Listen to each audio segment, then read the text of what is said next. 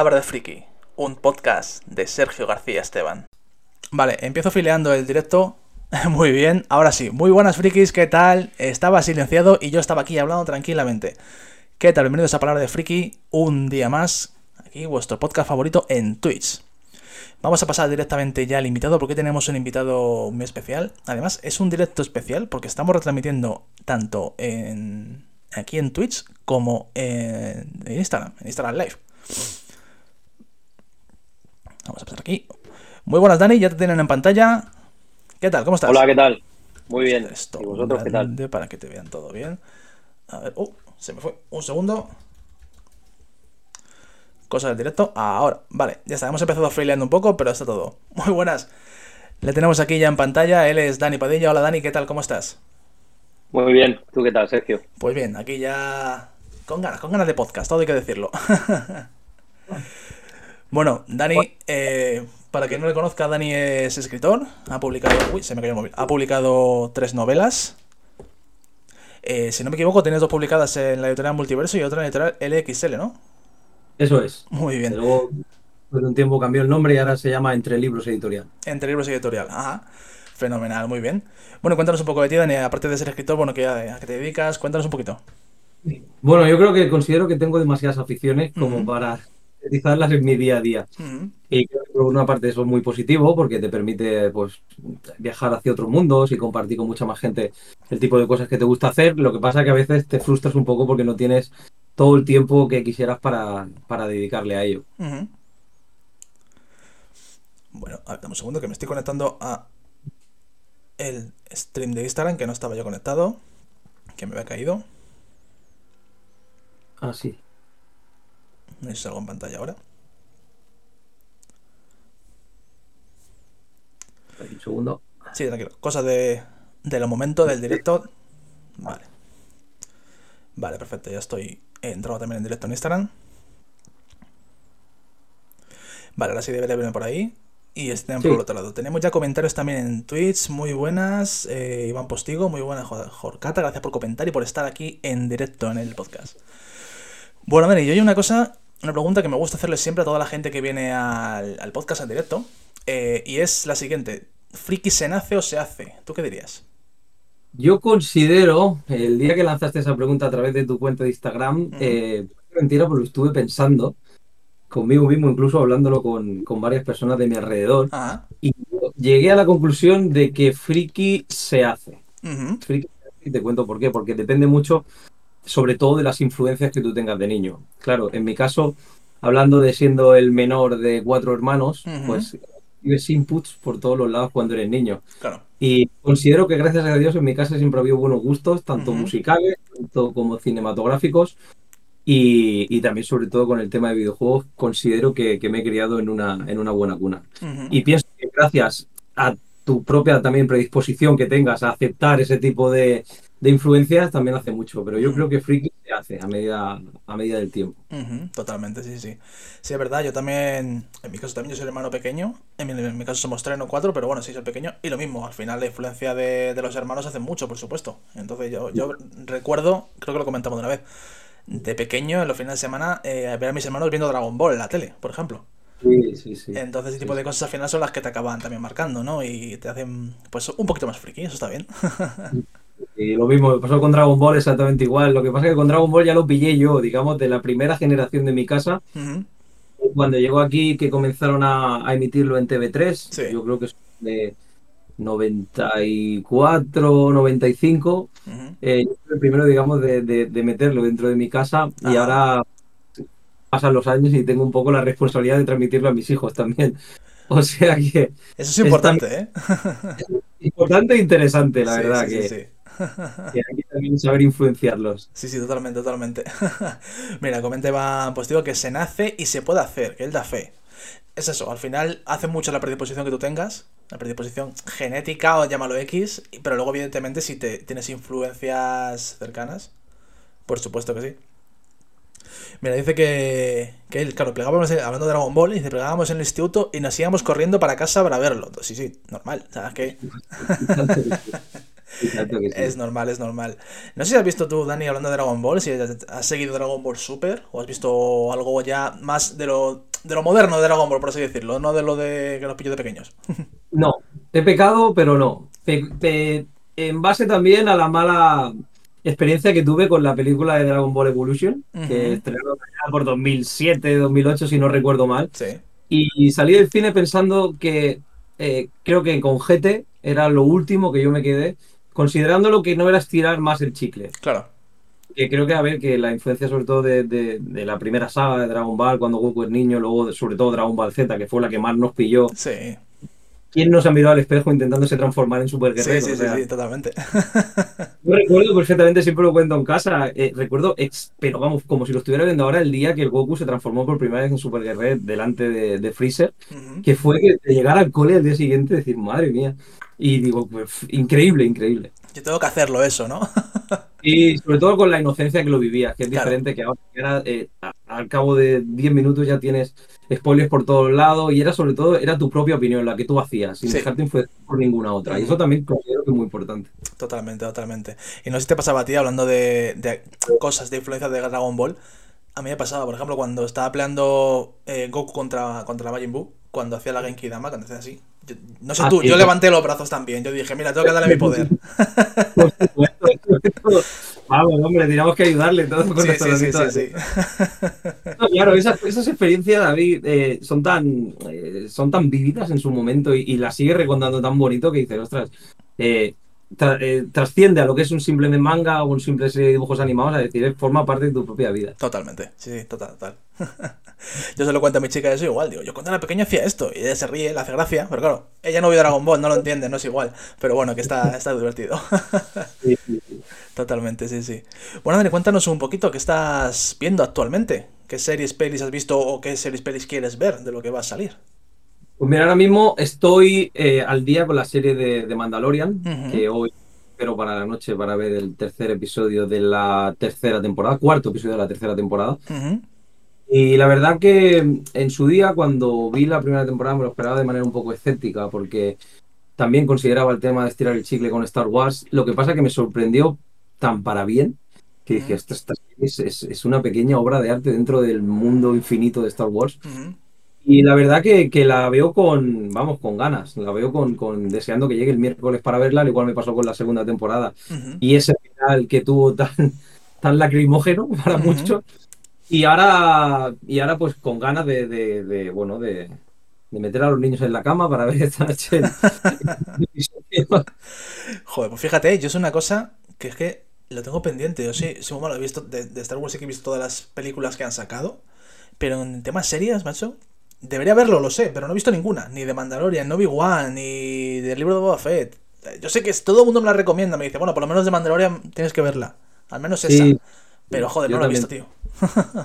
En mi opinión también te la recomiendo porque la verdad que a mí me sorprendió. Y, Incluso ver que, bueno, ya lo habrás leído por ahí que es, han, han, sabido extrapolar lo que es un western, digamos, en muchas partes un western clásico, en una aventura intergaláctica, la verdad que con pinceladas de, de, retornos de otros personajes, etcétera, pero la verdad que es la verdad que disfruto mucho viendo la serie.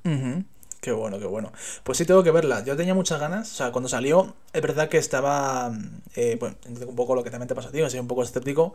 Y más sobre todo después de ver la, la trilogía de Disney, que también no nos engañemos, de, no, no está al nivel del resto. Entonces, dejando aparte que te pueda gustar más o menos, pero no está. Entonces, que con Rock One, por ejemplo, sí que me moló. O sea, yo con Rock One sí que dije, hostia, esta está bien hecha. De lo que han alargado me parece que está bien.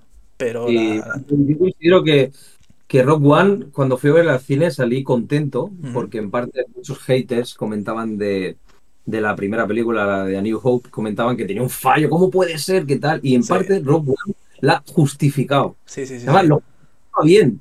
Eh, los actores bien elegidos, el guion perfecto. O sea, es una película redonda, redonda. Yo soy del cine orgulloso de decir, ostras, acaban de hacer una cosa que ha justificado buena parte de lo que hacían falta para Star Wars. Una película seria, una película que desde el primer momento sabes que esos personajes son importantes. Y la verdad que, que, que, comentando lo que decías tú de la trilogía Disney, bueno, un poco metida con calzador, un poco no, no sé, es, muy difícil eh, hacer las cosas cuando, eh, cuando te ves en la obligación de hacerlo. Unas cosas tienen que salir y sobre todo la primera trilogía, también la, la- la- las precuelas, ahora las ves que son de hace tiempo y dices, ostras, pues la verdad no estaban tan mal y lo vas comparando, pero en general la, última trilogía sí que perdió un poquito de fuelle y quizá hizo a la gente que nos gusta más el mundillo de Star Wars de no separarnos, pero verlo con un poquito de más recelo de cara a todo lo nuevo que hacen. Claro, totalmente. Que eso es precisamente lo que me ha pasado al final. No he visto ninguna serie por eso, que acabé un poco, mm, un poco quemado, ¿no? Digámoslo así, de, de lo que tú dices al final, de estirar el chicle, de explotar una saga. No sé, creo que hay que saber parar. Pero bueno, que tengo que verlo, tengo que ver de Mandalorian, tengo que ver... Tengo que ver todo eso, macho. Tampoco he visto Obi-Wan, no sé si tú has visto Obi-Wan. Sí, hombre, por supuesto. Sí, sí. Sí, sí, Obi-Wan tiene, eh, Obi-Wan tiene, tiene chicha ahí para Sí. sacar. Sí, sí. Sí, es buena serie también, sí, sí. Pues sí, sí que tengo much- tenía muchas ganas de verla. Pero me pasó esa sí que dije, venga, esta tengo que verla. Porque al final de Mandalorian es como, por así decirlo, una serie, corrígeme si me equivoco porque no he visto nada. Pero es una serie nueva, entre comillas, que con un personaje diferente. Pero al final Sí. Obi-Wan es Obi-Wan. O sea, quiero decir, tiene mucho que ver con las películas. Y, y además está bien porque, a ver, eh, se mantiene Iwan McGregor, Hayden Christensen, eh, mantienen un poco la esencia, eh, quizá mejor ejecutada que la, eh, la venganza de los Sith. Eh, es un poco la continuación de eso y lo hacen bien. Para enlazar, digamos, con A New Hope, lo hacen, lo hacen bien, la verdad. Qué bueno, qué bueno.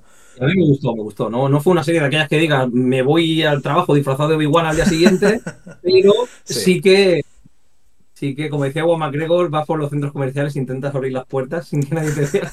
Sí que, sí me gusta, sí. Bueno, yo solo hago aunque me vea la gente, ¿eh? me da igual. Yo digo, voy a usar la fuerza. Para una cosa que, que puedo hacer con la fuerza, macho, digo, tengo que hacerlo. ¿Y quién no lo ha intentado? Como con lo de Goku, sí, sí. totalmente, totalmente.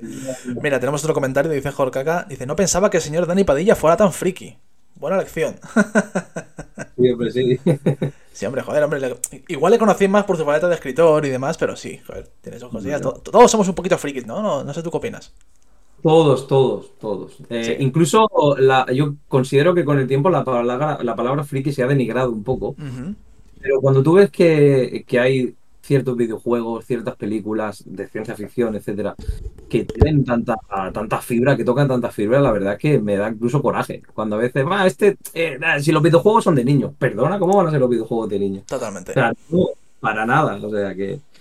Totalmente, Y, sí, sí.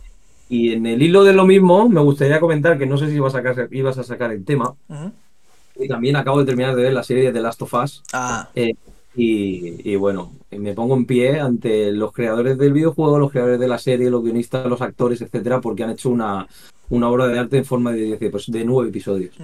sí, la verdad que es muy buena. Yo tenía un Sí. poco de igual de, de miedo, porque al final siempre que hacer una adaptación de videojuegos, siempre tienes un poquillo de miedo, de qué va a pasar, qué van a hacer. Pero, pero sí, totalmente de acuerdo, o sea, es que, es, es que está genial.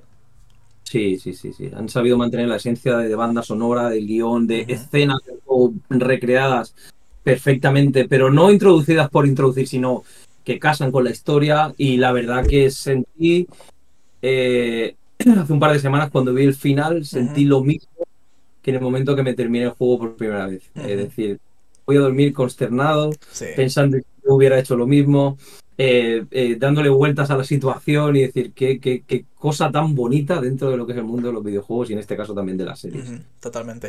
Es que al final de Last of Us, para quien no lo haya jugado, si lo tocas de primeras, igual te esperas el típico juego de, de zombies, por así decirlo, Sí, sí, sí. pero tiene mucho más allá. Y luego al final la, la línea entre los buenos y los malos no está bien definida, porque tú dices, coño, Mm. Qué, qué cabrones algunos personajes, por no entrar en detalles, por si no habéis visto la serie o habéis jugado al juego, pero qué cabrón este o qué cabrón este otro. Pero luego lo que tú dices, dices, hostia, pero yo creo lo mismo, yo también lo haría.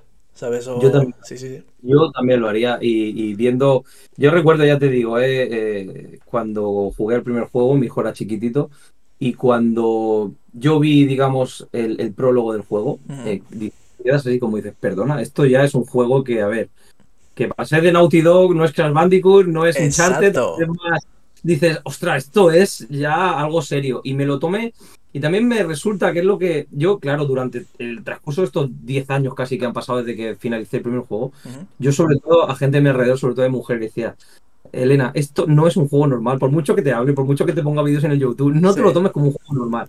Por lo tanto, cuando he visto la ejecución de la serie, en parte me siento orgulloso de que haya podido llegar a más gente. Por decir, ostras, esto hay que compartirlo de alguna manera. Sí, sí, totalmente. Y es, así, la verdad. Es que es verdad que hay muchos juegos que dices, coño, si sacaran una. O sea, este juego da para hacer una peli o da para hacer una serie. Y podrán hacerlo muy bien. Veas el caso del The Last of Us. O, sí, sí, o por ejemplo, como si no me equivoco, la camiseta que lleva puesta de Metal Gear, ¿no? o sea. Bueno, el proyecto Metal Gear lleva ya muchos años. También, a ver, también considero que es injusto, sería injusto también, porque estamos hablando, la mejor adaptación de un videojuego, sí, pero claro, estamos hablando que son 10 horas y pico de metraje. En comparación de, películas, por ejemplo, que han hecho adaptaciones de Resident Evil, de Hill, que dices, se han quedado entre camino, entre qué hago, qué no hago. También es injusto porque intentan englobarlo todo en, reducido y aquí lo han hecho bien, lo han hecho con tiempo y lo han hecho en consecuencia de lo que la historia merecía. Sí, sí, totalmente. Casi prefiero, sinceramente, que me hagan, si hacen por ejemplo Metal Gear y demás, que hagan una serie y que al menos digan, vale, me dedico, eh, dedico tiempo a explicar las cosas o dedico lo suficiente a, a que las cosas queden bien, a que me hagas una peli y me expliques todo de prisa corriendo y me quieras meter a lo mejor, porque lo van a hacer, dos juegos en dos horas. Y dices que no, no, va a salir bien eso. No, no, no, A ver, tú no puedes hacer. Eh, yo creo que tú no puedes hacer una película sobre una saga de videojuegos, en este caso, sobre un juego, cuando, por ejemplo, el final de uno de ellos, no sé si recuerdo que era el de Guns of the Patriots, duraba eh, una hora y media al final, de cinemática dura lo que dura una película solo la escena final en el cementerio. Dice, a ver, a ver. O sea, yo creo que el tema de, en el tema que hablamos de Metal Gear tiene que ser algo también con cariño. Algo que, por ejemplo, hagan una temporada hablando de, los eventos de Shadow Moses en el primero, eh, luego tocando la precuela quizá del 3, el 2 me lo saltaría un poco porque fue un poquito, no, no era lo que me esperaba, eh, pero si tú quieres seguir la historia de, de, Solid Snake, en este caso, que sería el protagonista, tienes que hacerlo también con. Vamos, yo creo que una película se quedaría corta. Sí, sí, totalmente. Tenemos un nuevo comentario de Iván Postigo. Dice que te pregunte por el juego este de zombies, el que era super friki, que hacía hasta dibujos. Eh, no, no, sé cuál es ahora mismo, Iván. No sé si tú sabes cuál es, Dani, el juego ese pues no sé si están hablando de Resident Evil o, algo, no sé. No, lo tengo claro, es que no lo sé. Eh, Iván, si nos puedes decir el nombre o explicar o contar un poco más, a menos de qué consola salió, porque no lo tengo ahora mismo. Ahora mismo no te, sé decir cuál es.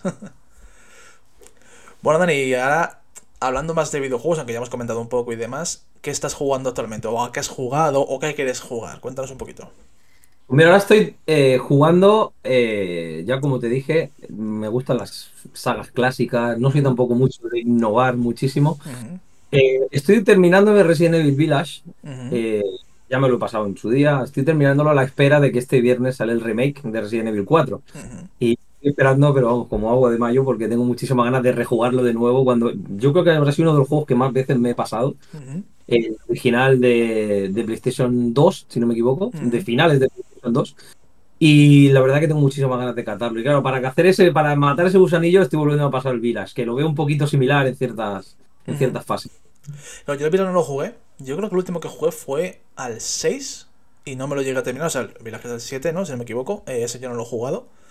Y el 4 me pasa lo que a ti. Yo al final el, el 4 sí que le tengo como especial cariño. No sé por qué. Es igual que me pilló un momento, pero es muy bueno ese juego. Sí, sí. 4 es. Yo creo que. Eh, y a veces hablamos de que eh, muchas productoras, muchas compañías de videojuegos intentan hacer un cambio evolutivo o para hacer, digamos, un cambio de rumbo. Y en el caso de Resident Evil 4 acertaron. Porque se dejó de ir del tema ya. Primero fue el primer juego que dejó de hablar de Raccoon City. Se separan totalmente de lo que era la historia original. Y ya tema de temas técnicos de videojuego, olvidas ya el tema de, las cámaras fijas, ya pasas a una cámara de espalda, se convierte más en un shooting, un shooter. Pero claro, tiene su parte eh, friki de ir a un pueblo de España que habla latino. Es una sí, sí, sí. cuando lo recuerdo con especial cariño también en sus días cuando me lo pasé del juego original. Porque también, como hablaba, era una época bonita en mi vida y me lo pasé y, hostia, es, es la verdad que lo esperaba muchísimo este juego. Totalmente. No sé si has llegado a jugar a la demo que ha salido de ahora. No, no, no, la tengo descargada. Estuvo jugando mi hijo el otro día un ratito porque también, evidentemente, es friki de estas cosas. Y le dije, no, quítala, digo que no quiero, quiero, quiero jugarlo entero, de no quiero demo, que me corten, que me... tengo instalada la consola, pero no la he tocado mucho. Claro, yo tampoco. Yo sé que salió, pero ahora estoy jugando más al Hogwarts Legacy, al juego este de casero de Harry Potter y demás. Y no estoy jugando a. No, no lo he jugado, no me lo he bajado de nada. Yo de verdad espero que sigan hablando lo del pueblo en latino. Yo, por favor, que lo hayan dejado. No, no, no, no. ¿No lo han dejado? No, hay un mod para volver a meterlo o algo, qué pena. Eso es lo que me molaba de todo. Eso de detrás de Team Imbécil ya se ha acabado. Ahora dice imbécil. No, tío, ya, no mola. Me dieron cuenta de que yo creo que cuando hicieron la comitiva de, japoneses que vinieron aquí a España para, para mirar eh, localizaciones, etcétera, yo creo que hubo ahí un, un, error y dijeron, un baile. Era muy friki eso, ¿eh? pero vamos. Pero molaba mucho, hombre. Era que no. Era genial. Míticas que no reproduciremos aquí, pero frases míticas. Sí, sí, totalmente. Tenemos más comentarios. Muy buenas, Mika. Gracias por estar aquí un directo más. Y Jortaka te pregunta directamente a ti. Te dice, señor Dani Padilla, ¿se atrevería usted a abrir un canal de Twitch para hacer directos jugando? Ahora que están de moda. ¿Te atreverías? Sí. Bueno, mira, eh, mm, directamente casi que no.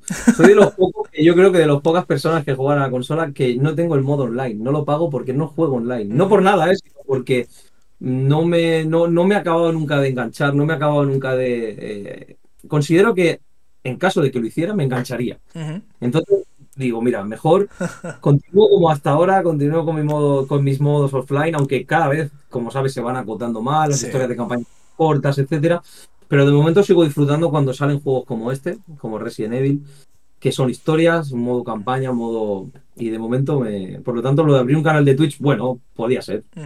Pero no para jugar online con otras personas, sino para, para compartir lo que es la historia. Claro, claro, totalmente, sí, sí. Yo, la verdad, con tema Play me pasa igual que a ti. O sea, yo tengo Play y Nintendo Switch. Y con Switch sí que pago el online. Y ahí sí que juego online algunos juegos. Pero con Play no, hecho complete. Jamás he pagado el online. Y al final me acabo comprando juegos de este estilo, de lo que tú dices. Eh, pues eso, de una aventura de un jugador. De estos que le echas 80, 100 horas y juegas tú solo y te da gusto. Yo prefiero eso también. Sí, sí, sí. La verdad es que sí. No sé si es porque, bueno, vengo de la época en la que eh, yo considero que también eh, en mi generación hemos sido afortunados porque hemos visto muchos cambios digitales. Desde que, por ejemplo, yo al ir al instituto comenzaba a llevar móvil, antes no había móvil.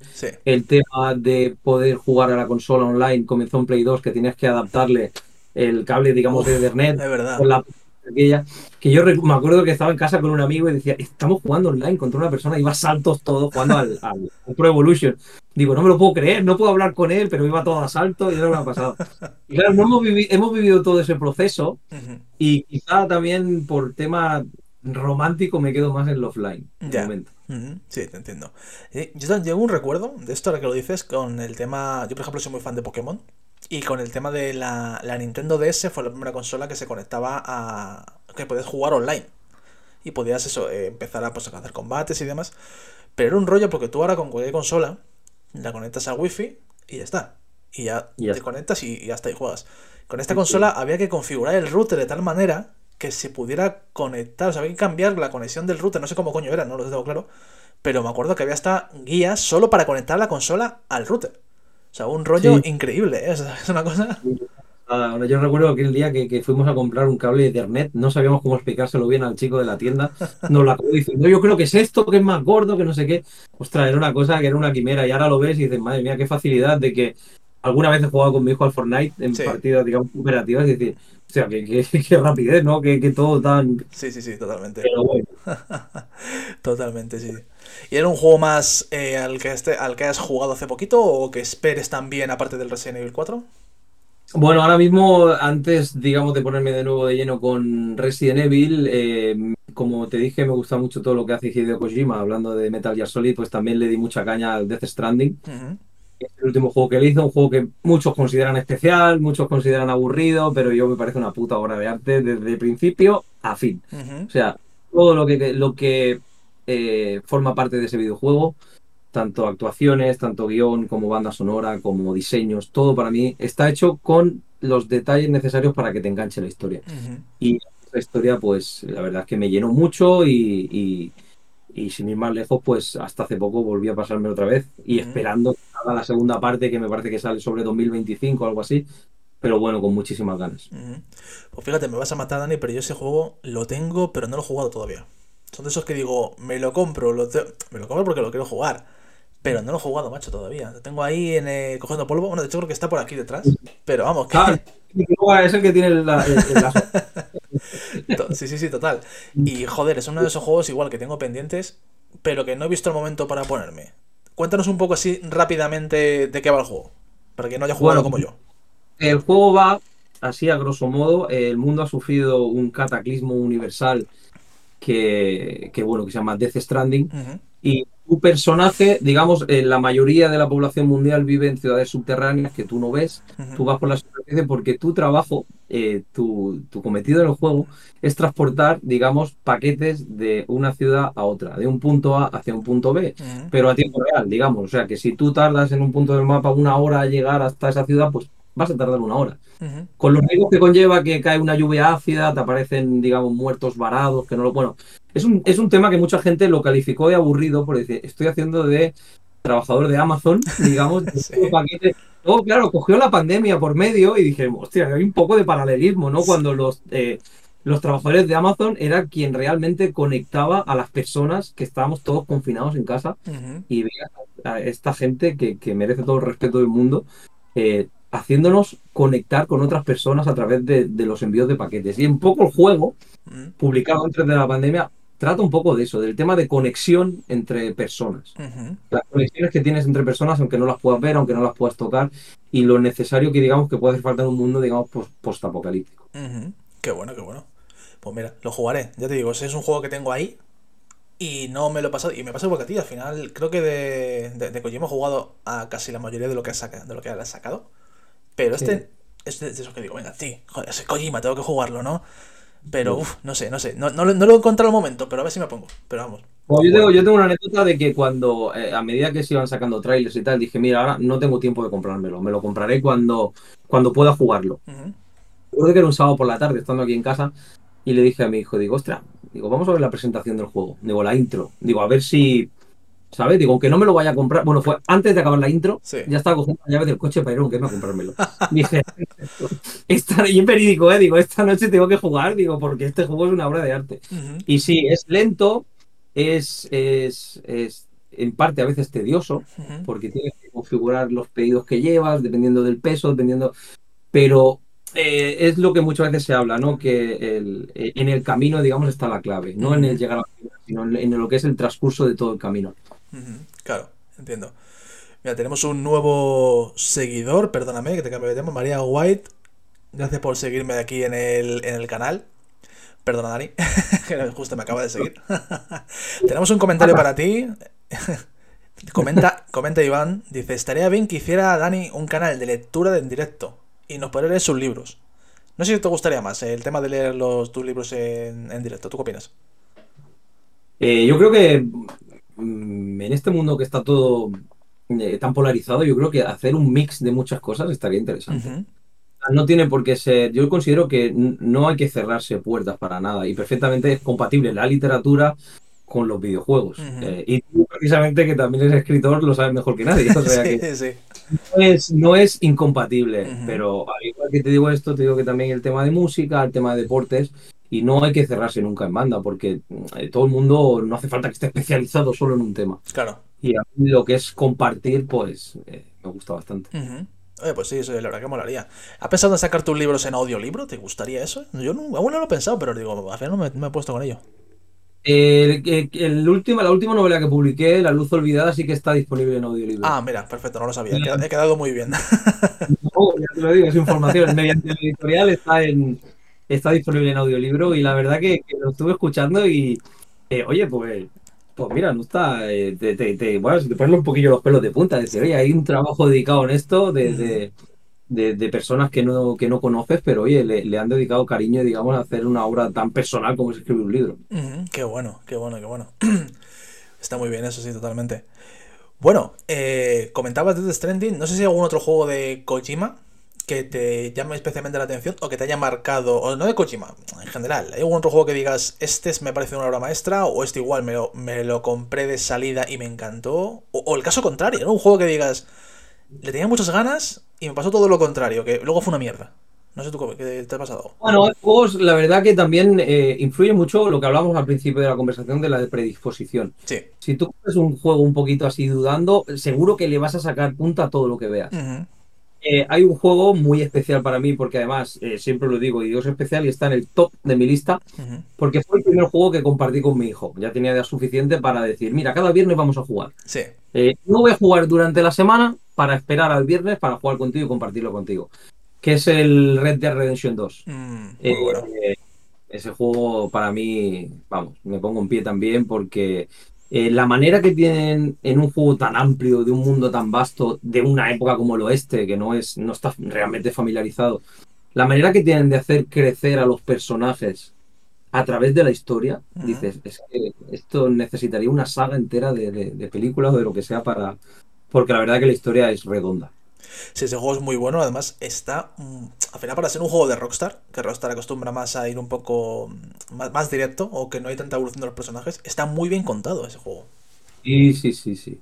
Y yo, porque, a ver, al ser una precuela, eh, tú esperabas más, digamos, personajes de, la primera parte, John Marston, el Dutch Van der Linde, todos estos. Pero, hostia, me presentan un personaje nuevo que al principio dices, este hombre, ¿por qué? Pero es que luego le acabas abrazando de una manera que dices, es el mejor personaje o el que mejor eh, evolución ha tenido dentro de una historia en el mundo de los videojuegos. Ese juego es muy muy bueno, la verdad. Sí, yo también le, tuve. O sea, lo recuerdo con mucho cariño, el Red Dead Redemption 2. Y además es eso, que al final es. Es tan amplio y, hay tantas cosas que hacer y, está todo tan, tan bien hecho al final, porque hace mucho eso. Y además yo encuentro ciertos paralelismos con, muchas personas de nuestra época, porque al fin y al cabo lo que el juego habla es de unos inadaptados unos forajidos, que poco a poco veían su mundo cada vez más acotado. Y ellos, digamos, tenían que acostumbrarse a una nueva realidad que no era su forma de vivir. Eh, por eso considero que también quizá con el mundo digital pasa hoy día, de que por mucho que tú te quieras oponer, es una avalancha que viene hacia ti y te vas a tener que adaptar. Que es lo que en este caso pasa con esos personajes. Y al fin y al cabo, bueno, de una manera u otra, por mucho que el logo del juego sea Outlast for Life, te tienes que se acaban adaptando porque no tienen más remedio. Sí, sí, totalmente, totalmente. Yo la verdad que ese juego, te digo, mm, creo que no lo jugué de salida, no me acuerdo cuándo lo jugué, a lo mejor al año siguiente de salir y demás. Pero es igual, es uno de estos que dices, guau, venga, eh, a ver si tengo tiempo, me lo compro, lo juego y demás. Pero cuando lo jugué, digo, me flipó. está, está muy, muy bien. Yo era de los que esperaba con banderillas porque el día que salieron fue el día que fui a comprármelo y, y lo tuve que dejar cargando antes de irme a trabajar porque todos los datos que tenía que instalar. sí luego cuando regresé del trabajo era aquello de decir que todo el mundo se vaya a la cama, pijama, luz apagada, el mando bien cargado y a jugar. porque la verdad lo disfruté de principio a fin. Totalmente, totalmente. ¿Hay algún juego que de los que van a salir que digas, eh, me lo voy a comprar, si, aparte del Resident Evil, me lo voy a comprar sí o sí de salida? O lo quiero jugar, si no el primer día, la cuanto antes mejor. No, este año hay, la verdad que hay, hay muchos juegos, pero bueno, hay juegos presentados como toda la ristra que ha hecho Konami con Silent Hill, que quieren reinventar un poco la saga. Estoy esperando mucho el remake del Silent Hill 2, que también es una historia maravillosa, que también me marcó muchísimo. Pero no, no es que tenga ningún juego ahora mismo quitando Resident Evil, esto no tengo nada. Eh, para este año, por ejemplo, no hay nada que diga, ostras, me quiero.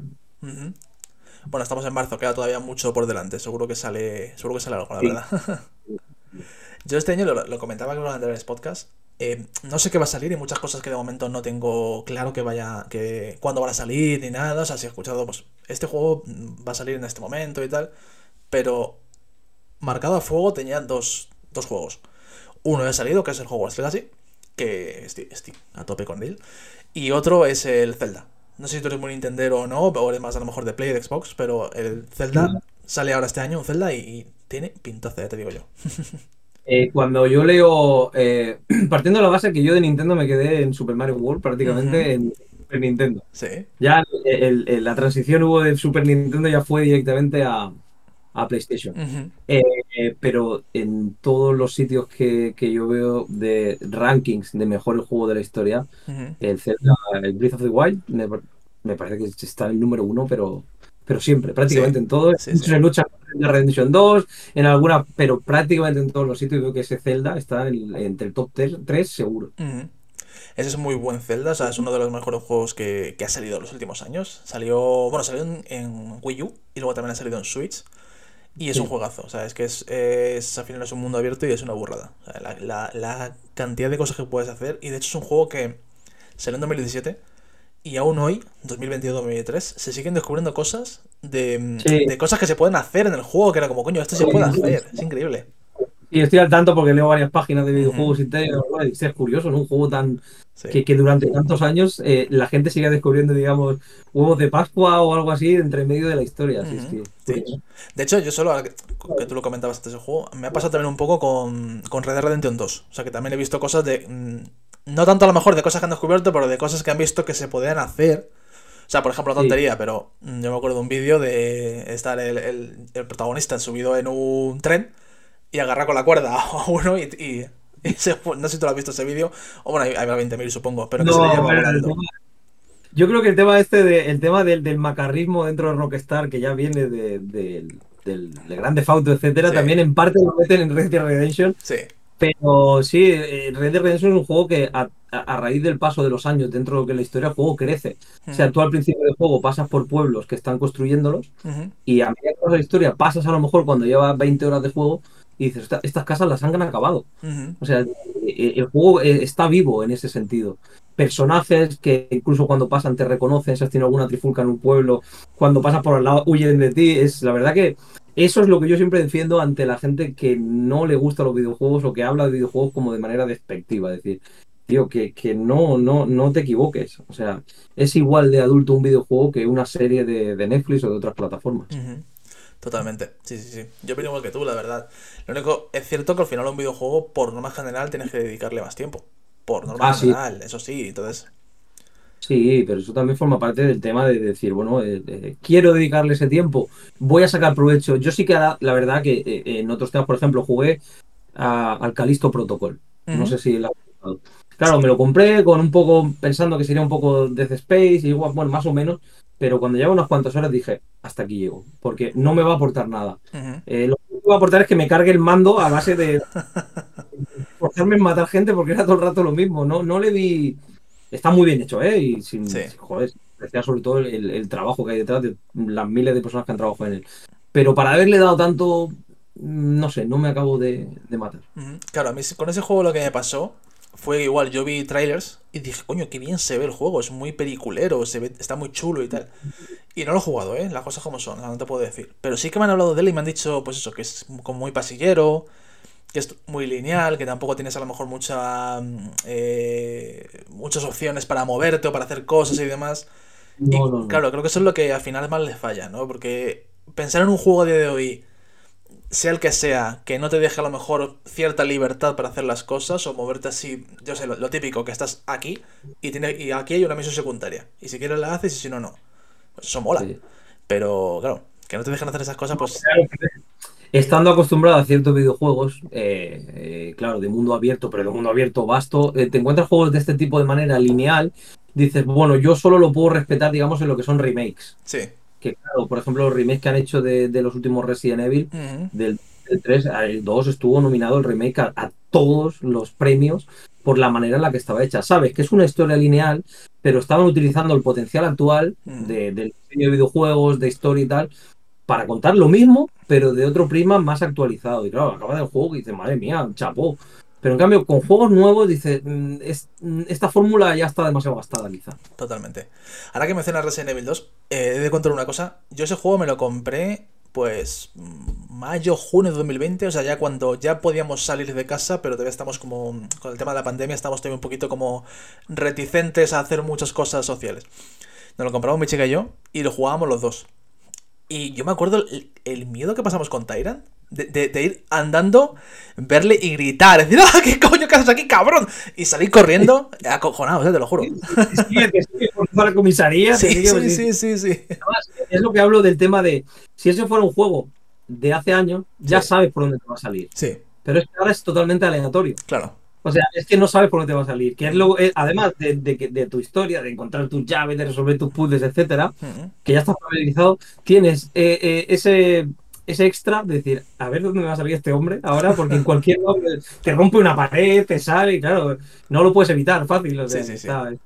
Totalmente, totalmente.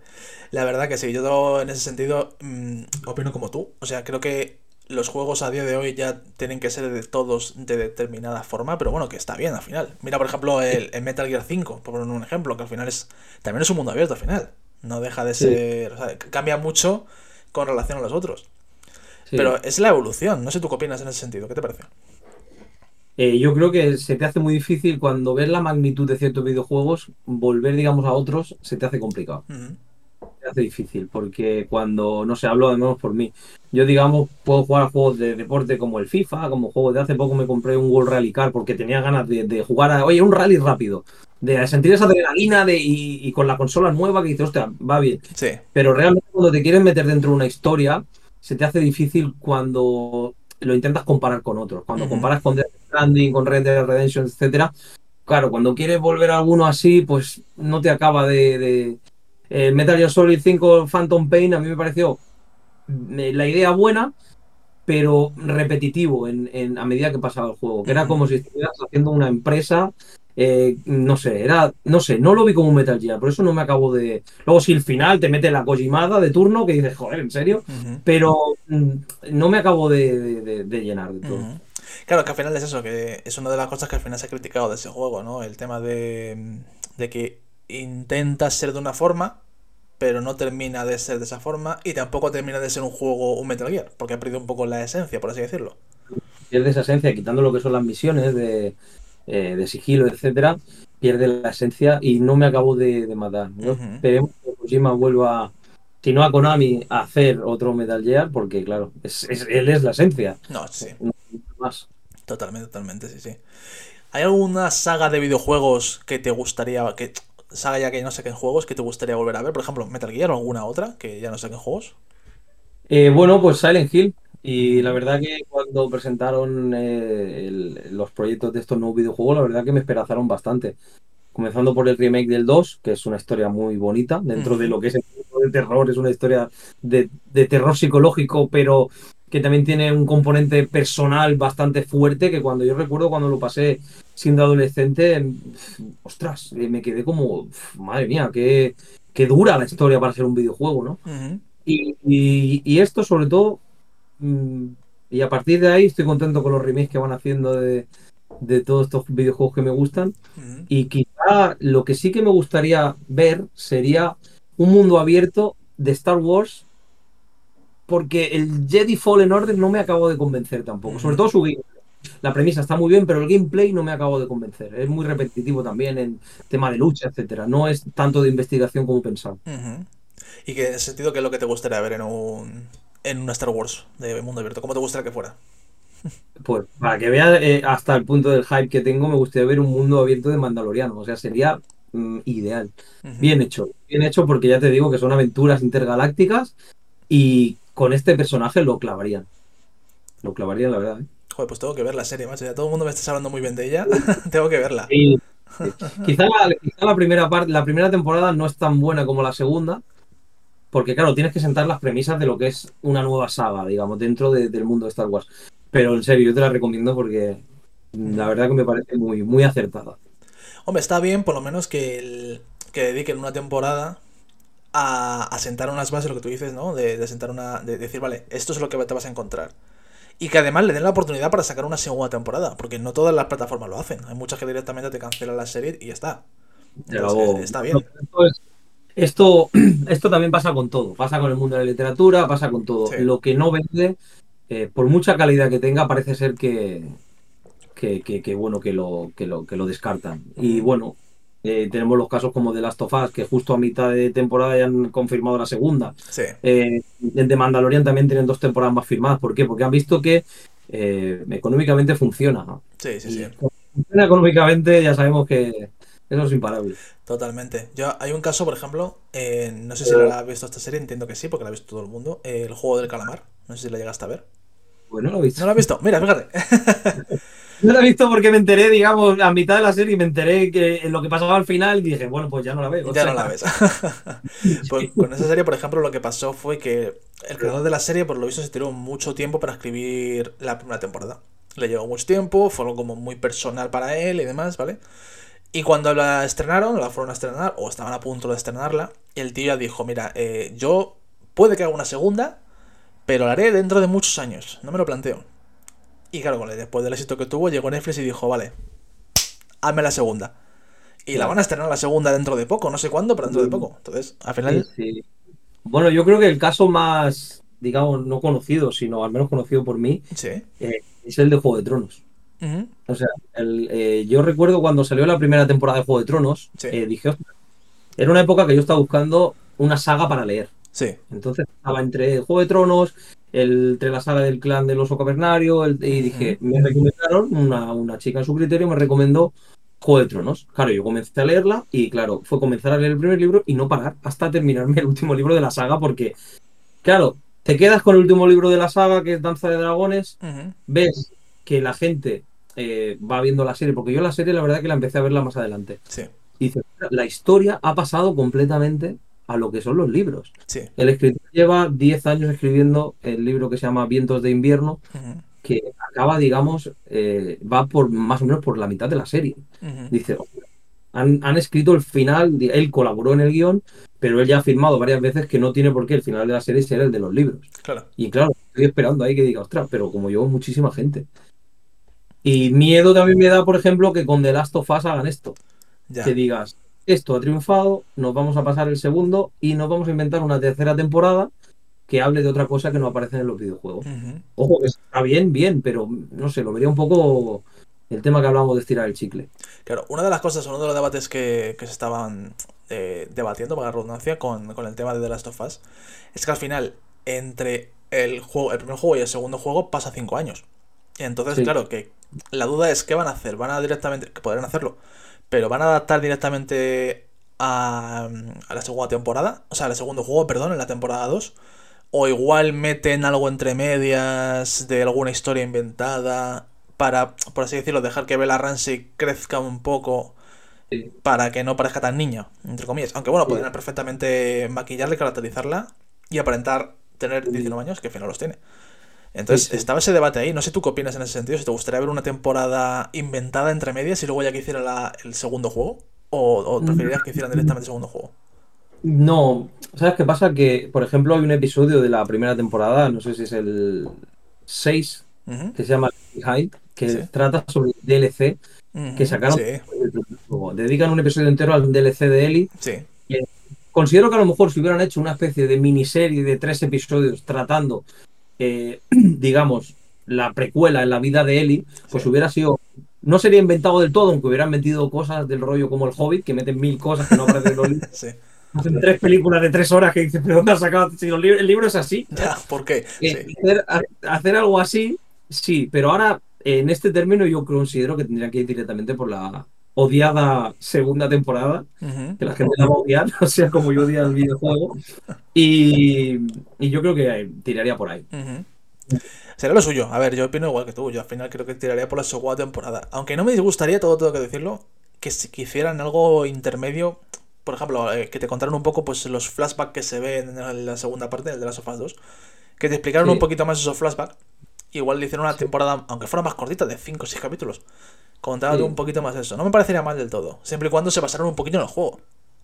Sí, lo que pasa que yo creo, a ver, el, segundo juego está hecho de manera muy inteligente, muy inteligente, con mucho cariño y con mucho respeto por los personajes. Porque claro, cuando, no vamos a espolear evidentemente, pero cuando ocurren los actos que aparecen al principio del juego, te quedas te quedas como cuando lo vio el Rubius, que empezó a llorar y te quedas como, ¿qué hago ahora? Sí. A medida que vas pasando la historia, eh, vas cambiando un poco tu punto de vista. Y eso también es interesante. De cara también a una, a una hipotética serie, segunda temporada entera que, que sigan los hechos del juego, también es interesante. Lo que pasa es que es una historia mucho más madura, vamos, madura y, dura. Y que va a costar al final. O sea, es un... Volvemos a esto, eh, lo que tú dices al principio. Eh, esto es Naughty Dog, pero no es Crash Bandicoot. O sea, no es una historia para todo el público. O sea, cuesta.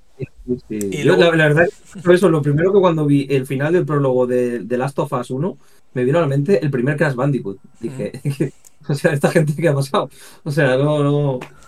Pero bueno, la verdad que son historias muy, muy épicas y muy chulas. Totalmente. Hablando de Naughty Dog y hablando de juegos de Naughty Dog y de adaptaciones y demás, eh, no sé si has visto la pérdida de Uncharted. Sí que la vi, sí, y, bueno, salí del cine en parte contento porque pasa casi toda en mi ciudad, en Barcelona, buena parte de la historia, pero luego a medida que pasa el tiempo piensas y dices, no, si se hubiera llamado El Tesoro Perdido en Barcelona, me hubiera casado más que si se llama Uncharted, la verdad. Es verdad que es eso, que como es una mezcla, porque no, no, termina de ser ni el primer juego, pero luego tiene algunos guiños al segundo, luego ves algunas cosas. Es como un batiburrillo. O sea, al final han querido hacer todo, lo que hablábamos al principio, querer hacer todo en una sola peli. Entonces queda, algo extraño ahí. Yo, yo lo que pienso que si eh, en cuanto a si es acertada la elección de Tom Holland, yo creo que también es por un tema de que el, chaval está en auge, es un personaje que cae bien, porque es un chaval simpático y tal. Lo que pasa es que yo creo que, claro, yo no veo a Nathan Drake ahí. Yo veo más, no sé, a, a, Nathan Fillion, de, a, yo qué sé, a gente más, más curtida, más madura, más incluso Pedro Pascal también lo podría ver ahora que está tan de moda. Pero mm, la historia, si no se llamara Uncharted, me encantaría y probablemente tendría un poste pegado aquí al lado de esa película. Que es del tipo de películas que me gustan de aventura, rollo Los Goonies, rollo Indiana Jones, etcétera, la búsqueda. Pero claro, Uncharted, dices, eh, no, no me acaba de. De hecho, la, canción mítica de la intro de Uncharted sale solo al final, que dices, pero ¿cómo puede ser? Ya. ¿Cómo puede ser? O sea, no. Sí, yo de verdad que esa película sí que iba, iba a verla con expectativas cero. O sea, la fui a ver al cine y iba a decir, bueno, voy a verla. Y ya está. Y salí y dije, bueno, verdad, no está mal, no, no me ha disgustado la película. Pero es eso, no me ha disgustado, también me influye mucho que hace años que no juego a los Uncharted. Igual si hubiese jugado a los Uncharted y luego hubiese visto la peli, te hubiese dicho que, ¿qué han hecho. sí, no, a ver, la película está bien, no, sí, sí, sí. pero como Uncharted pues no le veo, no le veo la, la, la relación, más que el título y que hayan aprovechado un momento ahora de auge de un actor para decir, mira, pues podemos poner a este chaval, así hacemos una saga porque es joven, pero yo creo que el tema de la saga se va a quedar tan solo en una película. Yo creo que también, que no, no sacarán más. Igual no sorprenden, ¿no? Y sacan alguna más, pero yo creo que no. Pero bueno, es verdad que Sony acostumbra un poco a hacer eso, ¿no? O sea, que decir, un poco a su bola, como vale, saco esta peli, si triunfa, saco una segunda parte, por ejemplo Venom, y que no triunfa, pues lo dejo ahí y ya está, y pasamos de todo. Y ya está, y no ha pasado nada y se acabó. Sí, sí, sí, es verdad, es verdad es verdad. es para verla en el cine esta peli, ¿eh? yo me lo pasé muy bien. ¿eh? De hecho, la tengo en la tengo ahí en Blu-ray porque me gustó, pero claro, Muncharted no. Ya, sí, sí. Sí que es verdad, eso lo comentamos también en anteriores podcasts. Hay películas que si no las ves en el cine, no merece la pena verlas. Eso es. No sé, ¿te, ¿te, ha pasado con alguna así que tengas en mente aparte de Uncharted? Sí, ah, bueno, pues, pues, yo creo que con casi todas las de Christopher Nolan me pasa. Son películas que en el cine, porque te, te envuelven, digamos si vas a ver una comedia romántica al cine y da igual, pues bueno, pues puedes ahorrártela. Pero hay películas que eh, son tan, digamos, tan grandes en tantos aspectos, son para ver cine. Sí, sí, totalmente. A mí me ha pasado, por ejemplo, yo siempre lo digo, eh, Avatar. A mí Avatar no me gusta, pero yo creo que no me gusta porque la vi en, la vi en casa. No he visto la segunda, pero la primera la vi en casa y me quedé como, bueno, pues vale. Pero creo que es una peli para ver en el cine, entonces no sé tú qué opinas. Han sabido adaptar el, tema del 3D. Yo recuerdo cuando fui a ver Avatar al cine, yo pensaba que el 3D eran las gafitas estas con un, con un cristal azul y otro rojo. Y que, uy, que, me tiran agua, cuidado. Cuando la vi dije, dije, pero qué maravilla es esta. Cuando la vi en el cine, eh, que digo, ¿estamos viendo una peli o estamos en un espectáculo? Porque disfrutamos la escena a ver, ellos lo hacen con vista, son puñeteros y te, y te meten la tecnología, te engañan para hablar de tecnología. Y la escena del bosque, cuando ves los diferentes tipos de especies animales, dices, eso es para decir, mira lo que he hecho y mira qué bien lo he hecho. Sí, sí, sí. Y salimos encantados. Luego la historia, te puede gustar o no, pero ahora salimos satisfechos. Es que ese es el tema, que al final dice, vale, si te paras a, ver solo la, trama y demás, dices, vale, pues igual no es tan buena. Pero lo que tú dices es que te meten eso, te, te eh, te meten dentro, tan dentro de la película, ¿sabes? Te, que, dices, coño, qué guay, cómo mola. Y eso hace mucho, se hace mucho porque, joder, está muy bien, ¿sabes? Al final que te hagan eso en, el cine, pues está guay. Hay películas que ganan, por eso. Sí, no, y yo creo que estas películas son muy necesarias, ¿eh? Porque el cine, como todo el mundo sabemos, pues poco a poco la gente cada vez va menos, porque eh, eh, no hace falta pagar tanto para ir a ver una peli cuando la puedes tener las que quieras por plataformas digitales. Por eso hay, hay películas, sobre todo como, como la de Top Gun Maverick, la segunda parte, que ha triunfado tanto, porque dice, la gente tiene ganas de ir a verla al cine por, por lo espectacular que es, que parece una peli de los 90, de, de, lo grandilocuente que es. Sí, sí, sí, sí, es verdad. Es verdad que eso, que hay algunas otras que dices, vale, casi mejor verla en casa. Porque bueno. Sí. Si vas a ver alguna peli que diga, bueno, no te llama la atención, ya, ya no solo es por el tema del dinero, es también, bueno, pues tengo que salir, tengo que tal, pues prefiero verlo en casa y ya está. Sí, sí, sí, sí, totalmente. ¿Y hay alguna película, alguna adaptación que he dicho, vale, no, bueno, hay miles, pero alguna que te venga así de momento a la cabeza que digas, esta adaptación de un libro, de una de un videojuego, lo que sea, que aparte de Dragon Ball Evolution, que ya hemos comentado antes, que digas, esto, no, no quiero saber, o sea, ¿por qué he visto esto? No sé si te ha pasado con alguna. Eh, realmente, yo siempre defiendo el tema de que las películas pueden ser igual de buenas que los libros, porque al fin y al cabo, lo que es la novela, la idea te la haces tú. Sí. Claro, luego no vas a ir al cine y vas a hacerte la misma idea. Por supuesto. Entonces, no, no tiene por qué ser lo mismo, porque son otros, mm, otros artistas que la hacen. Pero Mm, bueno, quitando un momento del disc que tuve de ir a ver una peli de Crepúsculo al cine, que no me había leído lo cuenta, un momento de enamoramiento. Eh, quizá eh, una película que en parte me decepcionó un poco fue El Código da Vinci. Fíjate lo que te voy a decir, porque mira que me gustó la película, pero tenía el libro tan mitificado que cuando fui a ver al cine dije, sí, pero no. Ya. Sí, no me acabó, pero bueno.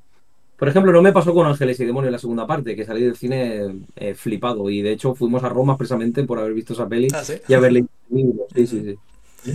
Qué bueno. A mí la que no me gustó nada. Eh... Espérate, que se me olvidó el nombre. Inferno, es la que sacaron, que es el cuarto libro que hicieron en la tercera peli.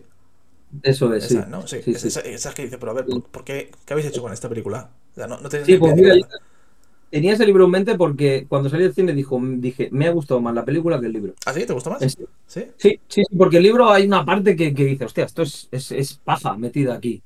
Es, intentan desviar al lector y luego en el libro eso lo simplifican totalmente. Uh -huh. Y otra salí del cine contento. Dije, mira, oye, me he acertado con la idea aquella de que esto no lo han metido porque era un poco innecesario. Eso sí, eso es verdad, porque luego hay cosas que te ahorran, eso es cierto.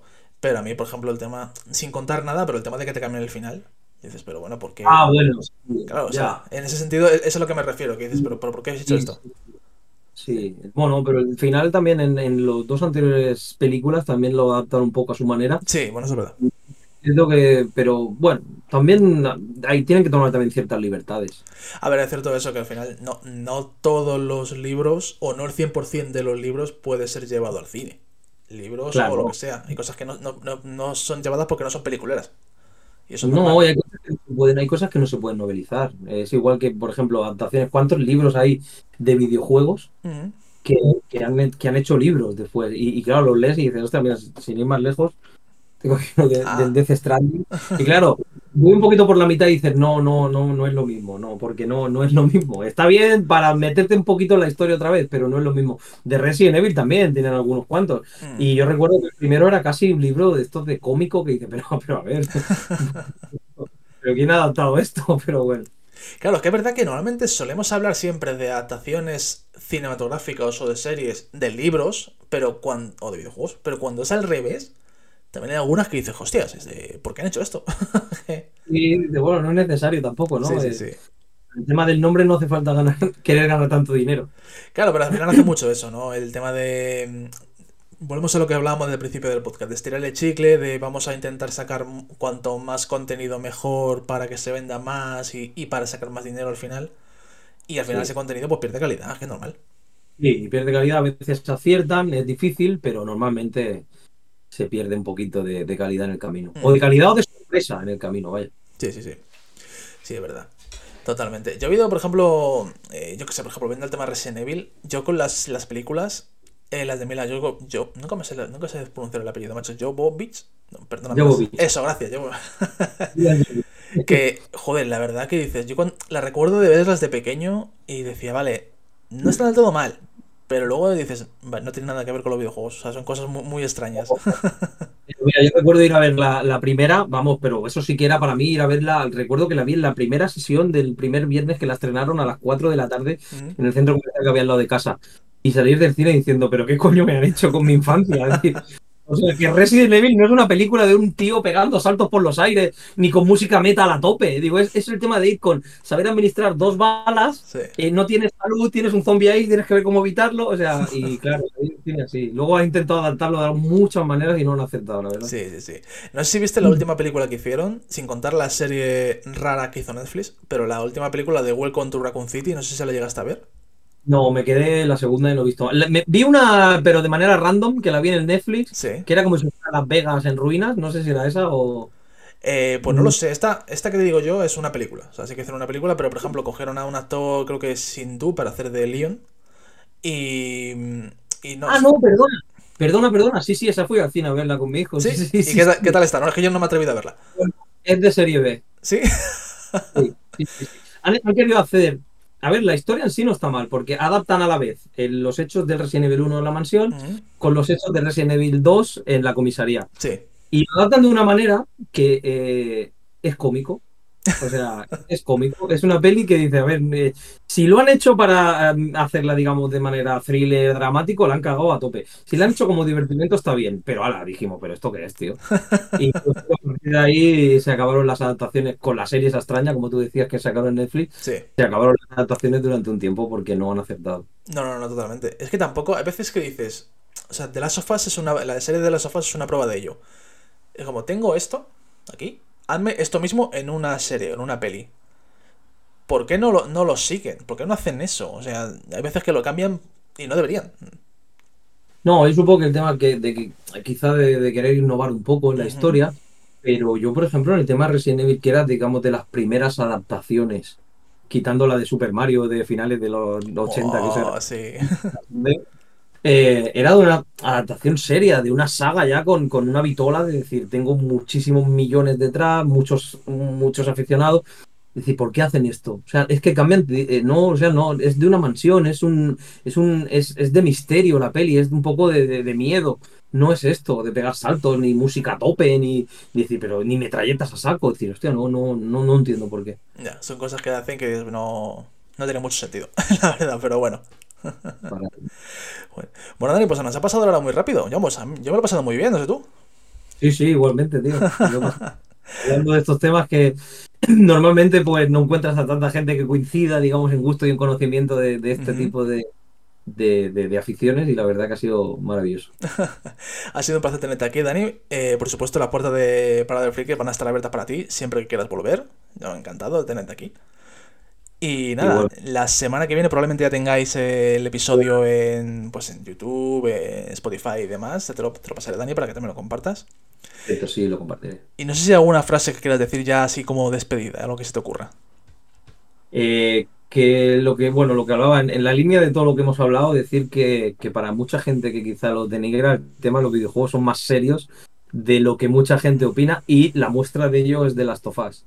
Que ver como gente que ahora pone a la serie por las nubes cuando realmente en el videojuego te está explicando la misma historia, pero de otra manera, eh, te, da a entender y decir, oye, eh, este es un mundo muy serio, es un mundo que genera mucho beneficio y mucho conocimiento, y hay muchísimas personas y muchos estudios trabajando detrás, con lo cual yo, eh, vamos, invitaría a la gente que se abriera un poco en mente para, depende qué, qué historia, ya no, no hablo de juegos, sino depende qué historias darle un poco más de, para compartirlas un poco más. Tienes toda razón, totalmente de acuerdo. Buena frase cojonuda para terminar.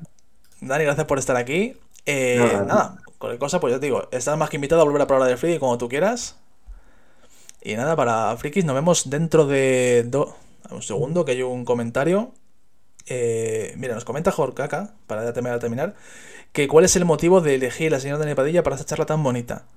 Bueno, en este caso de decir que todo vino porque yo puse una historia con mi cuenta de, Instagram diciendo, ¿quieres salir como invitado? Tal, mándame un, mensaje y hablamos, un MD. Y Dani me lo mandó, me dijo, si hablamos de The Stranding, yo quiero salir. Digo, hombre, pues por supuesto que hablamos de The Stranding, claro que sí. y mira, aquí estamos. El hecho de compartir, de poder compartir todo esto con muchas personas, la verdad que encantado. Joder, pues mira, cuando quiera volver, te digo, yo me lo he pasado fenomenal. Espero que vosotros que nos estéis viendo en Twitch y en el directo de Instagram también. Y nada, volvemos dentro de 15 días con un nuevo episodio. Saludo. un abrazo. Un abrazo, hasta luego.